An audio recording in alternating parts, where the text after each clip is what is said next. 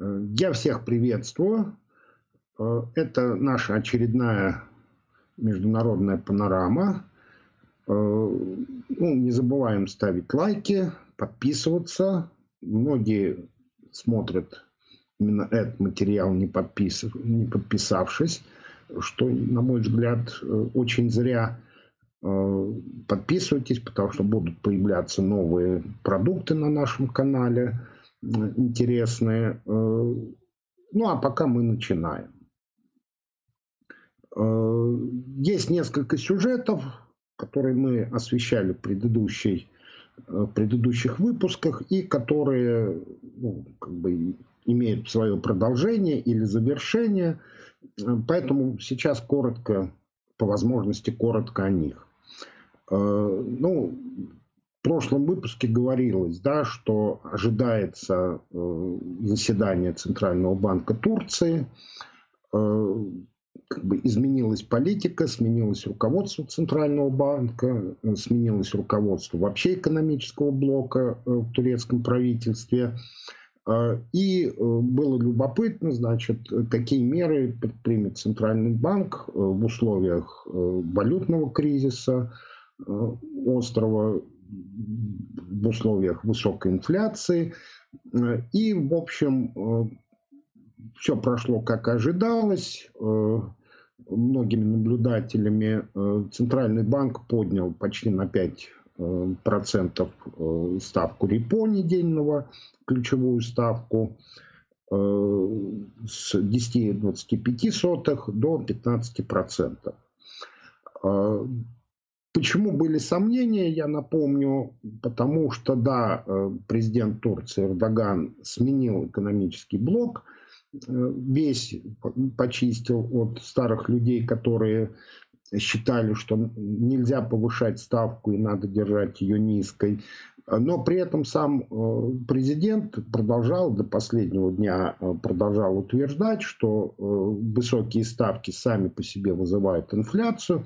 Это мы все обсуждали, поэтому были сомнения, решится ли Центральный банк на такой ход. Но он, как мы видим, решился. И ну, что тут сказать? Да, турецкая лира выросла, не очень сильно, но она сильно выросла на ожиданиях такого решения. Э, предыдущие периоды, э, как бы, по, по крайней мере, ситуация стабилизировалась. Но я еще раз хочу сказать, да, испортить денежно-кредитную политику можно достаточно быстро, а восстанавливать, восстанавливаться она будет еще долго, но, тем не менее, первый шаг сделан. Про Перу Э, не думал, что придется возвращаться, но придется возвращаться. Э, как известно, да, опять-таки про это говорилось в прошлых выпусках, э, в Перу сместили президента действующего Мартина Вискару, объявили ему импичмент, обвинили в коррупции. При этом э, народ, который, в общем, э, был доволен правлением Мартина Вискара и, самое главное, его, в общем, достаточно э, твердым намерением побороть коррупцию, в стране был недоволен этим решением. Начались массовые протесты, собственно, на этом закончились предыдущие выпуски. И вот мы смотрим, да, э, сначала полиция попыталась подавить эти протесты, были десятки раненых, два человека было убито. Э, в итоге Мануэль Мерина, который занял пост исполняющего обязанности президента, просидел на этом посту всего пять лет, пять дней, виноват пять дней – Э, и подал в отставку, показав, между прочим, хороший пример э, президенту Белоруссии, на мой взгляд. Э, ушел в отставку, и как бы парламент избрал ну, такого нейтрального, относительно нейтрального депутата, временным президентом. Это 76-летний Франциско, Франциско Сагасти, Э, который вот должен как бы до, править до президентских выборов, которые назначены на апрель следующего года. Э, ну, не знаю, да, я уже рассказывал про печальную судьбу э, перуанских президентов. Вот интересно, да, Мануэль Мерина, который пять дней просидел президентом, значит, что с ним дальше будет. Посмотрим, может быть, этого недостаточно для того, чтобы сильно пострадать. Э, значит, одна любопытная подробность всплыла уже сейчас Конечно, да, там Бискара, отстраненный президент, проводил, ну, на мой взгляд, не очень как бы разумную политику, потому что как бы, от, от чего он ждал? Э, значит, из 130 депутатов э, национального парламента э, к моменту его импичмента 68 в отношении 68, то есть абсолютного большинства, велись те или иные расследования или были заведены уголовные дела. И понятное дело, да, что там другие, против кого не началось расследование, там, наверное, опасались, что оно начнется. Поэтому что удивляться, что э, парламент объявил ему импичмент, э, ничего удивительного. Ну, в общем, конечно, там бороться с коррупцией надо, но тоже надо меру знать и понимать э, э, возможные политические последствия. Наверное, надо было как-то поосторожнее это делать. Ну и последнее, да, из таких продолжающихся новостей, собственно, я бы ее даже не стал упоминать, ну, просто задали вопрос, и я хочу на него ответить. Э, ну, собственно, новость простая. Да? Э, аудитор Европейского Союза опубликовал доклад на этой неделе, в котором раскритиковал позицию, политику Европейского Союза, его органов в отношении компаний больших технологий, отметив, да, что Э, как бы не принимаются меры против больших технологий, недостаточно быстро, нет необходимых э, правовых инструментов. Ну, собственно, это и так понималось э, в Европе, поэтому, собственно, они и как бы работают, разрабатывают сейчас закон о цифровых услугах, который там где-то в декабре, проект которого будет уже предложен для обсуждений Поэтому эта новость такая не э, особо как бы важная. Ну, идет простая планомерная работа, значит, все это обсуждается. Э, но мне задали вопрос, да, а вот что это значит для мировой экономики, там, ну и вообще, как не экономика смотрит на все эти игры вокруг больших технологий. Попробую ответить. Э, попробую ответить. Вы знаете, ну, во-первых, да, э, был период э, мировой экономике э, и в экономической мысли, это 30-е, 60-е годы прошлого столетия, когда обсуждалась, очень активно обсуждалась проблема, что если существует, если существует возрастающая отдача от инвестиций, а как бы она существует, то не произойдет ли так, что во всех отраслях будет только одна фирма? Да? Одна фирма задавит, разорит все остальные, и как бы вот останется, останутся только монополисты. Значит, ну, собственно, большинство экономистов э, считало, что это невозможно и как бы выдвигало разные аргументы. Э, были и те, кто выступал с противоположной точки зрения. Например, Йозеф Шумпетер был э, скептически по этому поводу настроен. Э, Джон Кеннет Гилбрейт в своих книгах вот, 50-х, 60-х годов много писал значит, там, о формировании новой структуры капиталистической экономики, в которой будут доминировать там небольшое количество крупных фирм. Э, потом, да, собственно, в 70-е годы настал кризис, э, многие крупные компании э, его не выдержали, как бы были, ну, распались, прекратили свое существование – не потому, что против них кто-то двигался, а чисто по экономическим причинам. Это отдельная тема, не буду сейчас как бы про это говорить. Да, поэтому сама тема, да, э, вот, не превратится ли в какой-нибудь момент, значит, не, не будет ли подавлена какая-либо отрасль э, вот, одним монополистом, этот вопрос там долгое время обсуждался. И вот в связи с бигтехом эта тема опять всплыла. Да, тем более, что э, тем более, что новая технология, ну, информационные технологии, это такая вещь, да, которая э, действительно позволяет э, крупным компаниям там, без особых потерь расти, ну, и расти и захватывать рынок. И, собственно, вот с этой проблемой сейчас столкнулось регулирование там, мировые регуляторы, государства и все прочие. Да, действительно образуются, и, по крайней мере, есть угроза образования вот этих э, суперкомпаний, которые как бы доминируют на важных э, рынках и не дает никому другому продвинуться. Э, по сути дела, да, бигтехи это сегодня ну, естественные монополии.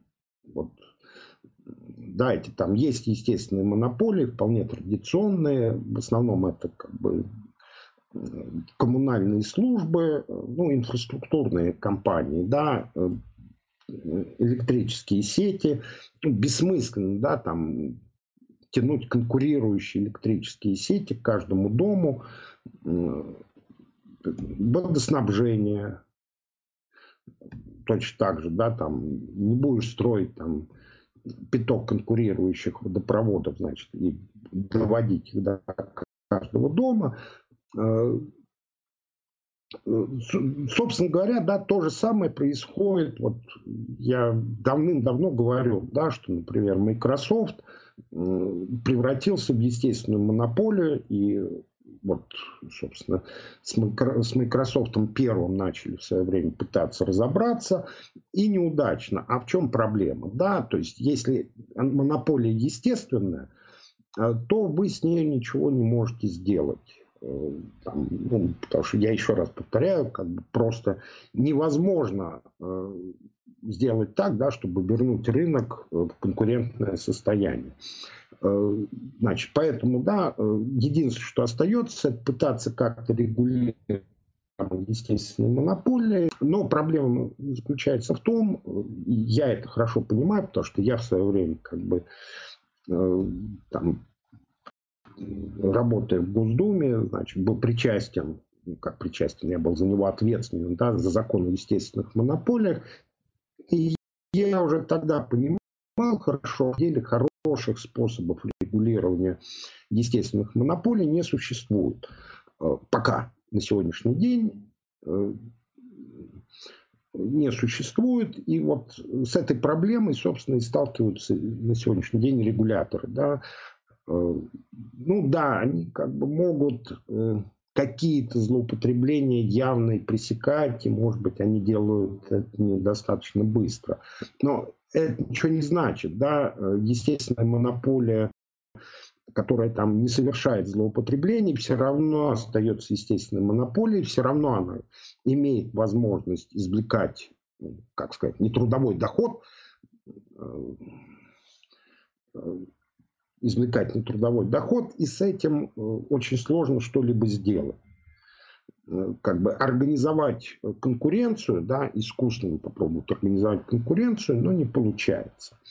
Э, это не значит, да, там, что не могут появиться рано или поздно какие-то конкуренты, которые что-нибудь придумают, но это на самом деле затруднительно.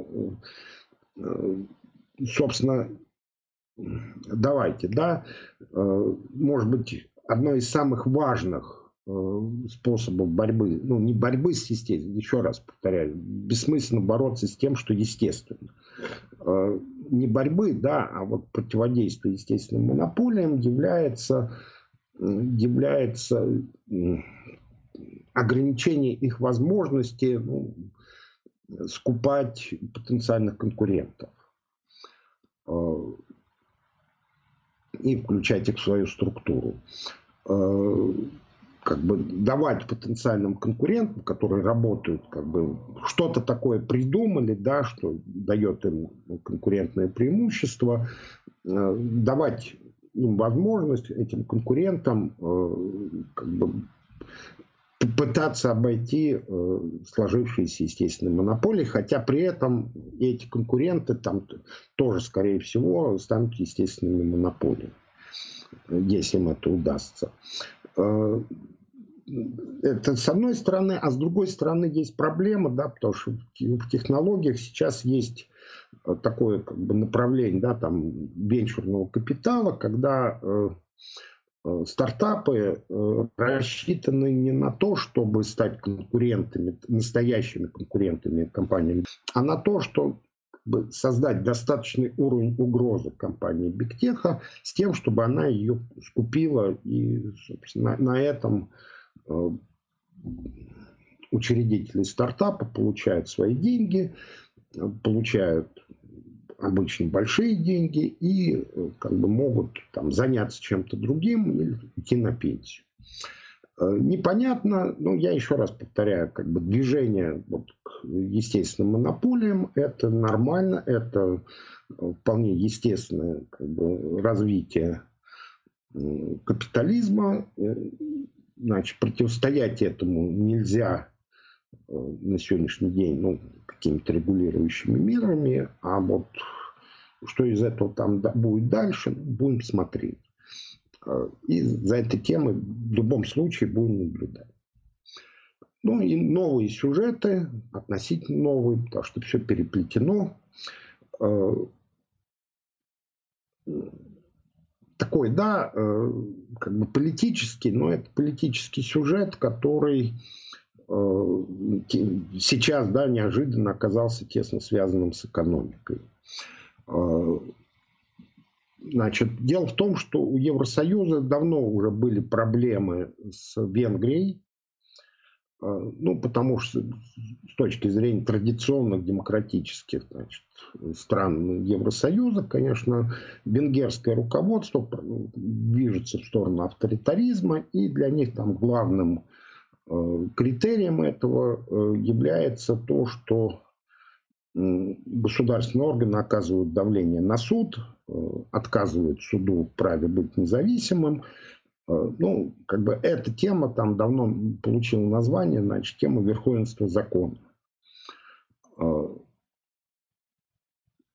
Ну, последнее время, значит, к Венгрии присоединилась Польша, она тоже Э, польское руководство тоже оказывает давление на суды, проводит судебную реформу, которая там с точки зрения, опять-таки, традиционных ценностей европейских государств э, лишает суды независимости.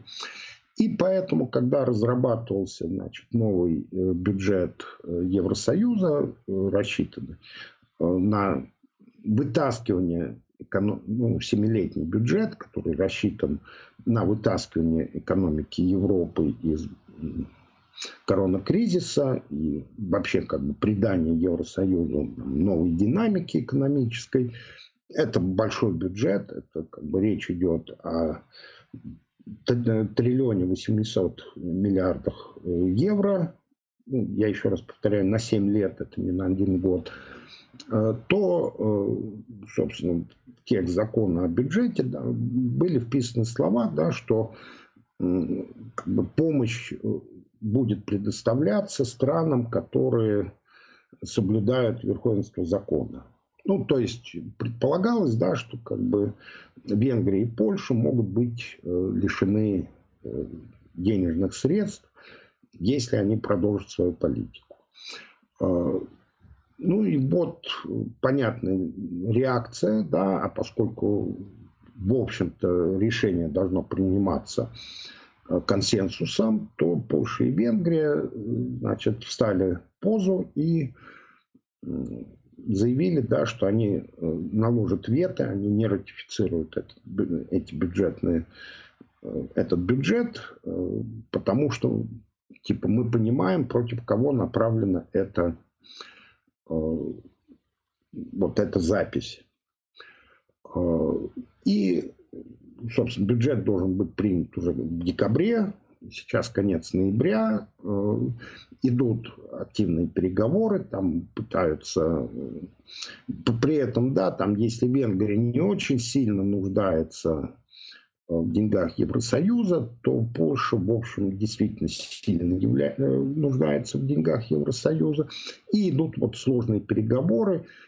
Э, давайте, причем, да, там, собственно, пока Польша и Венгрия, значит, если они готовы э, сорвать принятие вот этого нового бюджета, который там, в частности, предполагает и выпуск общеевропейских облигаций, новый механизм, в том числе и для финансирования этого самого общего бюджета. Значит, если они сорвут, да, то, собственно, будет принят чрезвычайный бюджет, который гораздо менее масштабный, и те же Польша и Венгрия не получат, ну, вообще-то не смогут получить денег, потому что этих денег просто не будет, не потому что они себя хорошо или плохо ведут, вот Польша и Венгрия решают вопрос, что важнее, да, там сохранение власти и сохранение инструментов власти, таких, да, уже как бы более авторитарных, или получение денег. Э, ну, как мы видим, да, там, на сегодняшний день э, желание сохранить власть э, доминирует, что показывает, да, что не все решается, наверное, деньгами в этом мире. Ну, с другой стороны, я не считаю, что этот демарш закончится чем-то удачным. В общем, Евросоюз вполне может себя обойти.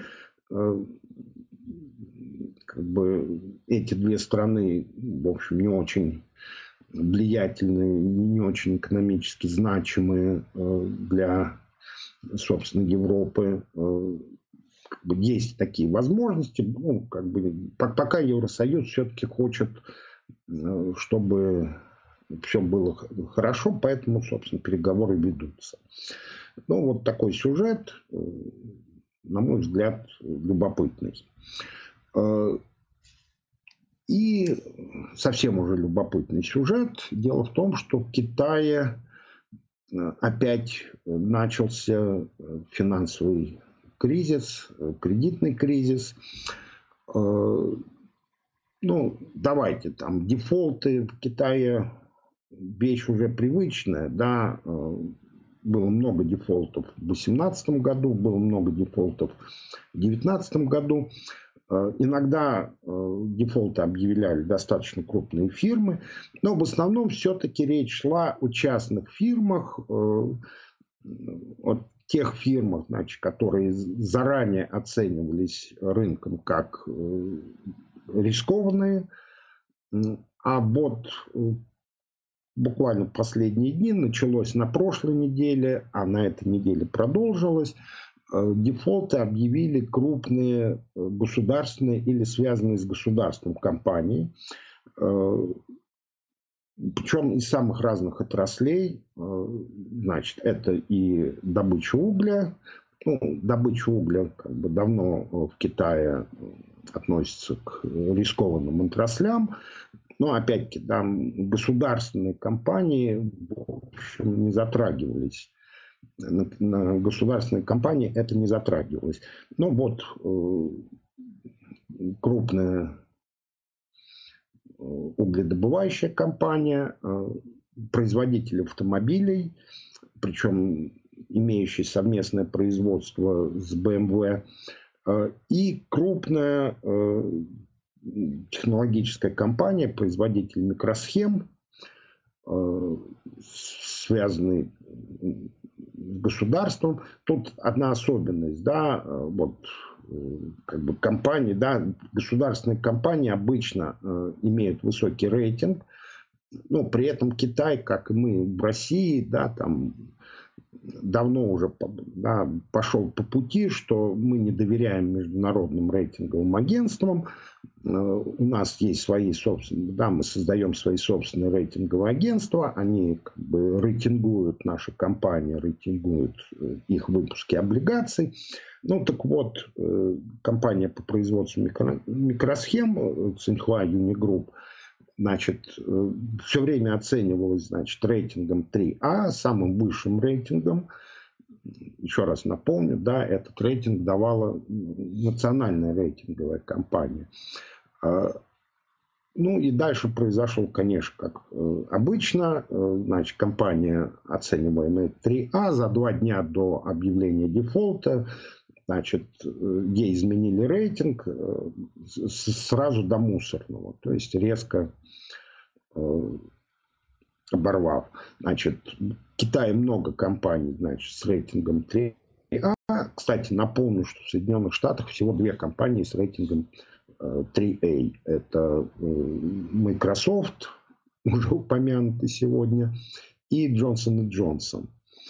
А, в Китае их много. Но вот когда э, дефолт объявляют значит, такого рода компании, э, то это, естественно, вызывает стресс на рынке. Многие компании которые собирались на этой неделе размещать облигации, отказались от размещения своих облигаций.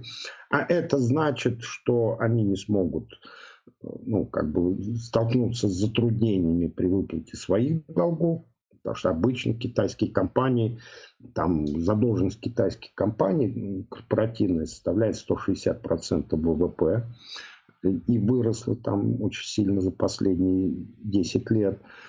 Э, поэтому облигации обычно значит, выпускаются для того, чтобы погасить предыдущие долги. Вот как бы э, размещение облигаций были сорваны, сами инвесторы э, как бы боятся покупать ну, эти, эти выпуски, что увеличивает риск нарастания дальнейших дефолтов. Давайте, я не думаю, что э, это уже не первый случай, да, и не первый такой кризис. И мы очень хорошо знаем, э, чем все заканчивается. Да, э, дают, значит, регулирующие органы смотрят, да, начнется заражение или нет, как бы появится угроза массовых дефолтов или нет, э, есть такая угроза появляется, то э, вбрасываются теми или иными путями дополнительные деньги в банковскую систему, э, долги там на инвесторов давят, чтобы, потому что это в основном государственные банки, давят, чтобы они реструктурировали плохие долги, ну и как-то ситуация выправляется. Скорее всего, в этом случае будет то же самое, но э, я еще раз повторяю, да, мы это обсуждали уже и, скажем, на стримах, э, что э, Китай сейчас пытается, собственно, Си Цзиньпинь, это его политика, да, он хотел бы он понимает, когда он пришел к власти, он понимал, да, что такой высокий уровень задолженности – это большая опасность, поэтому э, как бы все эти годы он проводил э, политику, направленную на то, чтобы сдерживать рост задолженности в китайской экономике. Ну и все время он попадал на одни и те же грабли, то есть как бы замедляется кредитование, начинается финансовый кризис в той или иной сфере – Э, после чего как бы центральный банк там вынужден э, начинать э, активно наращивать денежную массу в экономике и кредитовать предприятия. Вот сейчас опять, да, это очередные грабли, очередной звоночек. Ну вот я еще раз повторяю, если раньше речь шла о компаниях, в общем, в основном частных, не имеющих высокого рейтинга и не имеющих связи с правительством, то сейчас, э, конечно, под удар попали, значит, уже государственные компании. Это новое качество э, финансового кризиса вообще в Китае. Э, там, все ждут, да, что будет, значит, с долгами провинций, потому что сейчас они считаются, что это надежные долги провинций, э, что долги провинции надежные, потому что им не дадут разориться. А, ну вот в данном случае Китай показал, да, что как бы, государственные компании могут разоряться, и вообще как бы, связь с государством не является панацеей от всех бед. И поэтому там происходит большой тоже пересмотр рисков э, китайской экономики. Ну, я еще раз повторяю, у них нет на, на самом деле нормального индикатора, потому что вот это их а, приверженность э, национальным рейтингам э, ну, действительно не дает обратной связи инвесторам по поводу реальной надежности китайских компаний. Ну, больше, вот такая новость. Ну и э, предпоследняя, последняя будет совсем короткая, я бы хотел обсудить, просто обсудить, значит, такую тему, которая, ну вот я читаю, прогнозы сейчас даются, оценки. Э, вы знаете, ну, вот объявление об успехе вакцин э, вообще как бы сильно потрясло не, не, не в том смысле, не, не в плохом смысле потрясло э, фондовые рынки, скорее даже в хорошем, да, ну вот все увидели, да, что сменились тенденции. Компании Big Tech, которые очень успешно росли в период пандемии, как бы их рост застопорился, а вот компании, которые сильно отставали, циклические компании, мелкие компании, э, их акции начали быстро расти. Ну, еще раз, да, бигтехи росли, потому что все ожидали, что пандемия еще будет продолжаться. А бигтехи доказали, что в период пандемии они устойчивы. А как бы мелкие компании, там, циклические компании, Э, неустойчивый период пандемии, а теперь, значит, поскольку возникло ожидание, э, что пандемия закончится, э, там, самое ближайшее время, потому что вот вакцины показали эффективность, сейчас они будут, получат там, ну, пока разрешение на временное использование, потом, значит, через какое-то время как бы уже войдут в обычный гражданский оборот, идет большая работа там, по строительству мощностей по производству вакцин. Э, поэтому, да, и, значит, это как бы означает, что конец пандемии и все исправится. Э, и как бы структура рынка, да, изменится и станет более похожа на традиционную структуру.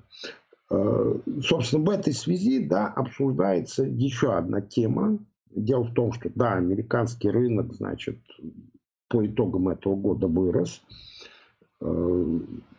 несмотря ни на какой кризис. А вот, э, скажем, рынки развивающихся стран очень сильно отстали. Э, и, ну, давайте, да, пандемия заканчивается, да, и как бы ожидается, что, может быть, да, здесь произойдет то же самое, ну, уже в глобальном масштабе, то же, что и происходит, собственно, локально на американском рынке. Да? Э, те, кто был первыми, станут последними, ну, не совсем так, да, ну, по крайней мере, затормозят свое движение, да, а последние там вырвутся вперед и станут быстро расти. Поэтому, да, обсуждается тема, что может быть, э, развил, да, вот как бы наступает ренессанс э, развивающихся рынков. А, и теперь, как бы, там, в ближайшие годы, э, скорее всего, там не надо вкладываться в американский рынок, а надо вкладываться э, в рынки э, развивающихся стран. Развивающиеся рынки сильно опережали американский рынок в период нулевых годов.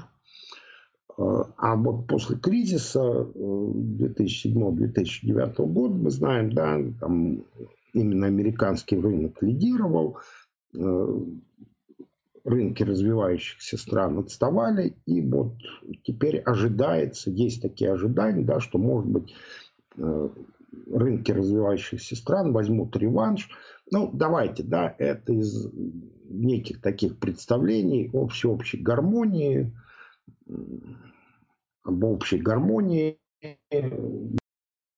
как, как же так, да, там долго-долго время отставали, значит, а на самом деле все рынки должны расти там примерно одинаково, э, ну, плюс-минус, неважно, там есть факторы, которые, конечно, там этому мешают, ну, в основном они не системные, да, все рынки должны расти одинаково. Вот, собственно, ждет, есть ожидание, да, что развивающиеся рынки э, догонят, начнут догонять э, рынки, ну, по крайней мере, Соединенных Штатов Америки. Э, вот, собственно, я хотел по этому поводу высказаться. Да, основания для этого есть. Ну, какие? Да, там вот сейчас коронакризис, да, валюты многих развивающихся стран упали, но, э, собственно, упали уже до дна. Там, если как бы появятся вакцины, то валюты падать не будут, экономики будут восстанавливаться. И более того, наоборот, скорее всего, как бы валюты развивающихся стран будут э, расти, э, а, соответственно, индекс доллара будет падать. Э, ну, что мы уже как бы отчасти даже и наблюдаем. Э, ну, второе соображение, да, в кризис э, центральные банки развивающихся стран массово снижали ставки процентные, а теперь как бы все, процентные ставки достигли дна или близко к дну, и теперь начинается, начнется цикл роста ставок. Ну, давайте, там такие основ... ну, основания для таких рассуждений есть, да, там вот последние э, решения центральных банков, ну, в России, да, мы знаем, да, там российский центробанк прекратил э, снижение ключевой ставки. Э, правда, еще обещает их снизить, э, ее снизить, ну и может быть даже сделает, чтобы разок, да, для того, чтобы не нарушать, как бы не вступать в противоречие с ожиданиями по этому поводу.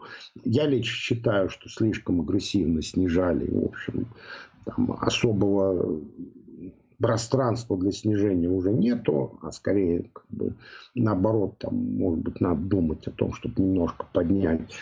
Ну, посмотрите на динамику рубля.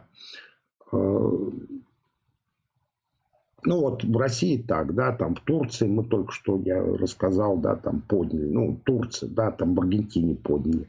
Турция, Аргентина, конечно, не показатель, потому что они как бы там в глубоком кризисе, у них другие проблемы, но они, тем не менее, э, поднимают ставки сейчас. Вот Турция там почти на 5%, Аргентина на 2% подняла. Значит, Банк Мексики прекратил снижение ставок. Там, в Южной Африке прекратилось снижение ставок, и в Южной Африке они уже заговорили о том, что будут поднимать ставки. А, ну, то есть, да, как бы происходит переворачивание да, там, экономической картины, значит, которая даст преимущество, особенно инвесторам, да, которые ищут доходность, значит, инвесторы устремятся вот в эти самые э, точки, да, страны, да, которые будут повышать ставки, которые как бы будет, скорее всего, укрепляться валюта. Ну, то есть обычный carry трейд, давайте, там все понятно, как бы появились условия для нового carry трейда в глобальном масштабе. Они сложились. Да, там есть противоречия, потому что на этой же неделе, скажем, Индонезия и Филиппины э, снизили свои ставки на четверть процента. Э, правда, вот сообщения об этих снижениях, они все время сопровождались там, замечаниями, вопреки ожиданиям. То есть, ну вот они еще продолжают снижать, но это как бы уже там последние э, шаги, да, там все равно, значит, близко, э, ставки близки к дну, и потом, скорее всего, будут расти тем более, что развивающиеся страны нуждаются в займах, э, нуждаются в привлечении займов э, и государства, и корпораций, и так далее. Э, ну и, соответственно, там и фондовые рынки тоже как бы получат подпитку вот со стороны нового трейда. Что можно по этому поводу сказать? Да, я вот, ну да, есть эти все соображения как бы верны, но они были верны и после выхода из кризиса 2009 года. И, как мы знаем, как я уже сказал, да, э, период с 2009 года по 2020, несмотря ни на что, развивающиеся э, страны э, отставали от американского, ну и от европейских индексов. Э, и я не вижу, да, сейчас, как бы, конечно, да, там произошла резкая дифференциация, там действительно как бы индексы развивающихся стран сильно отстали от развитых. Э, и, конечно, какой-то период, наверное, будут нагонять. Но я, честно говоря, вот для нового как бы цикла оснований не вижу. Да, там могут быть э, пузыри, но trade, да, да, основания для carry трейда есть. Trade, да, может вызвать там новые пузыри, но не долгосрочные. Да, пользоваться моментом надо, э, наверное, тем, кто э, играет на рынке, но понимать, да, что это не новый, как бы, а вот долгосрочные инвесторы, да, там те должны, на мой взгляд, остерегаться потому что я не вижу оснований для этого нового цикла. Как бы, да, будет экономика сейчас восстанавливаться, но при этом она будет восстанавливаться в условиях продолжающейся э, вековой стагнации или долгосрочной стагнации. Собственно, долгосрочная стагнация никуда не делась.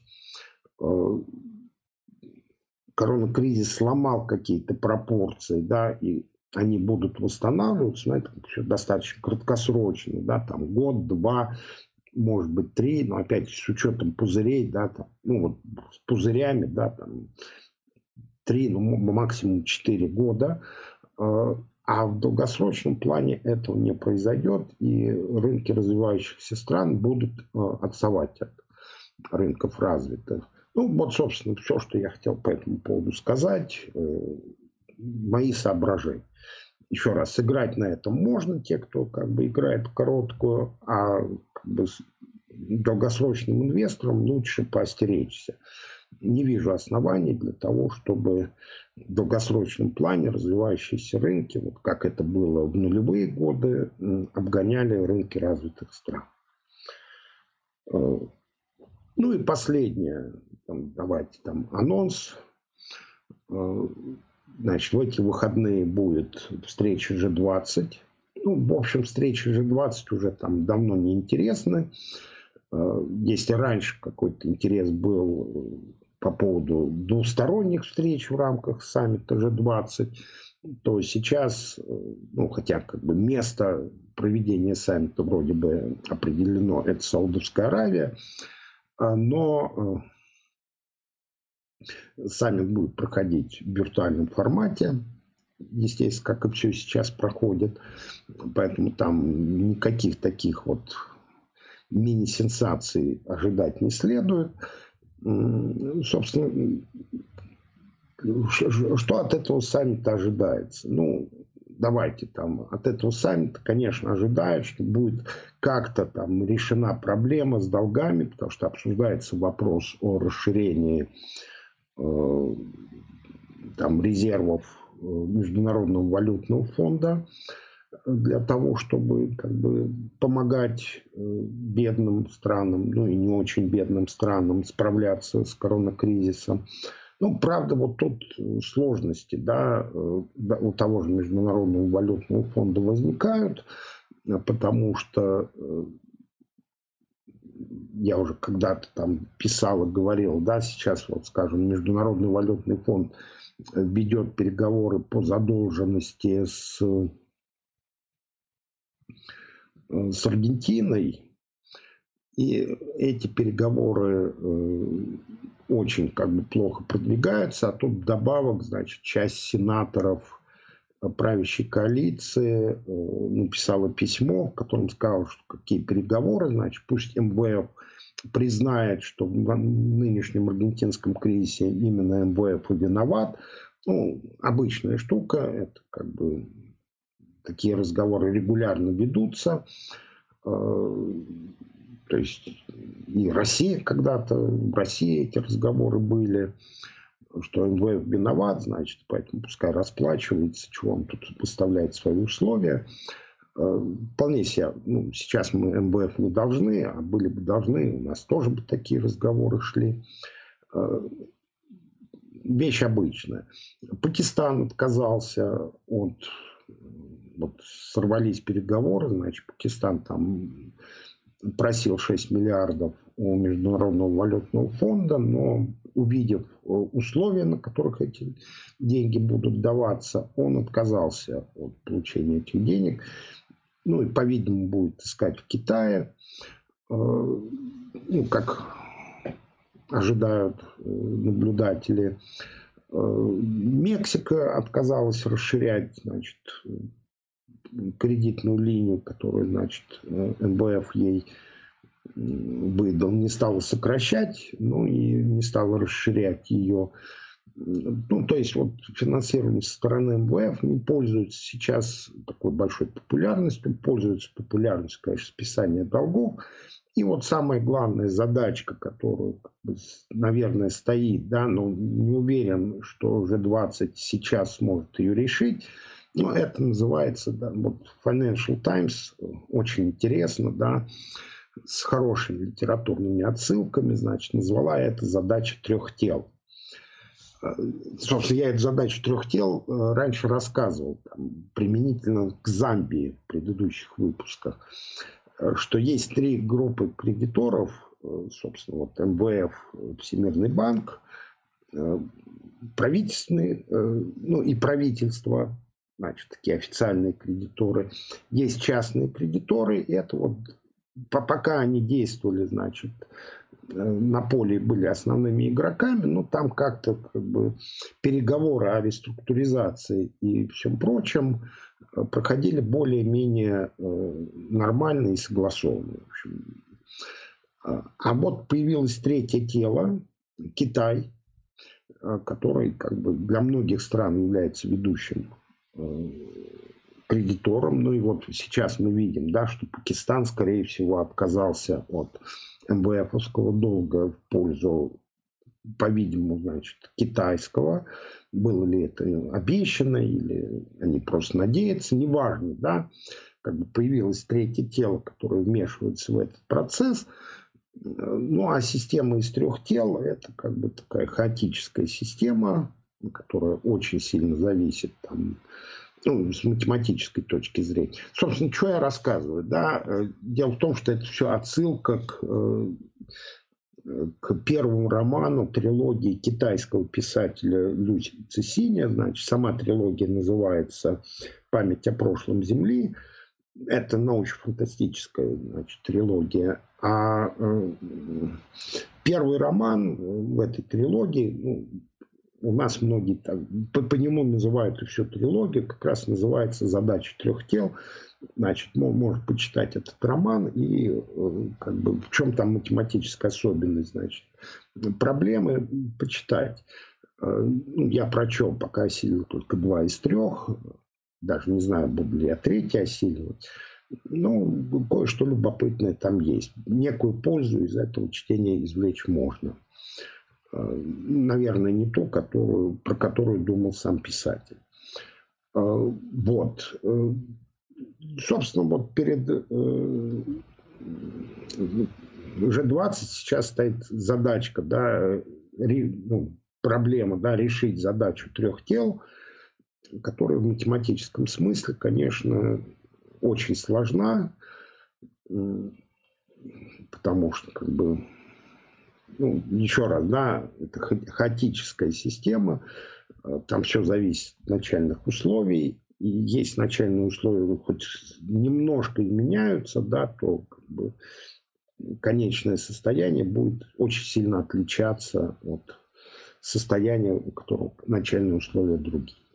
Но вот, тем не менее, да, вот эта задачка перед G20 сейчас стоит. Решат они ее или нет, непонятно. Как решат, тоже непонятно. Но вот, э, по крайней мере, да, э, эти проблемы решаться будут. Посмотрим, э, что получится в итоге. Все, на этом спасибо. Еще раз напоминаю, что надо ставить лайки, надо подписываться надо делать все хорошие вещи, которые как бы делают э, хорошие пользователи Ютуба. Э, спасибо за внимание. До новых встреч.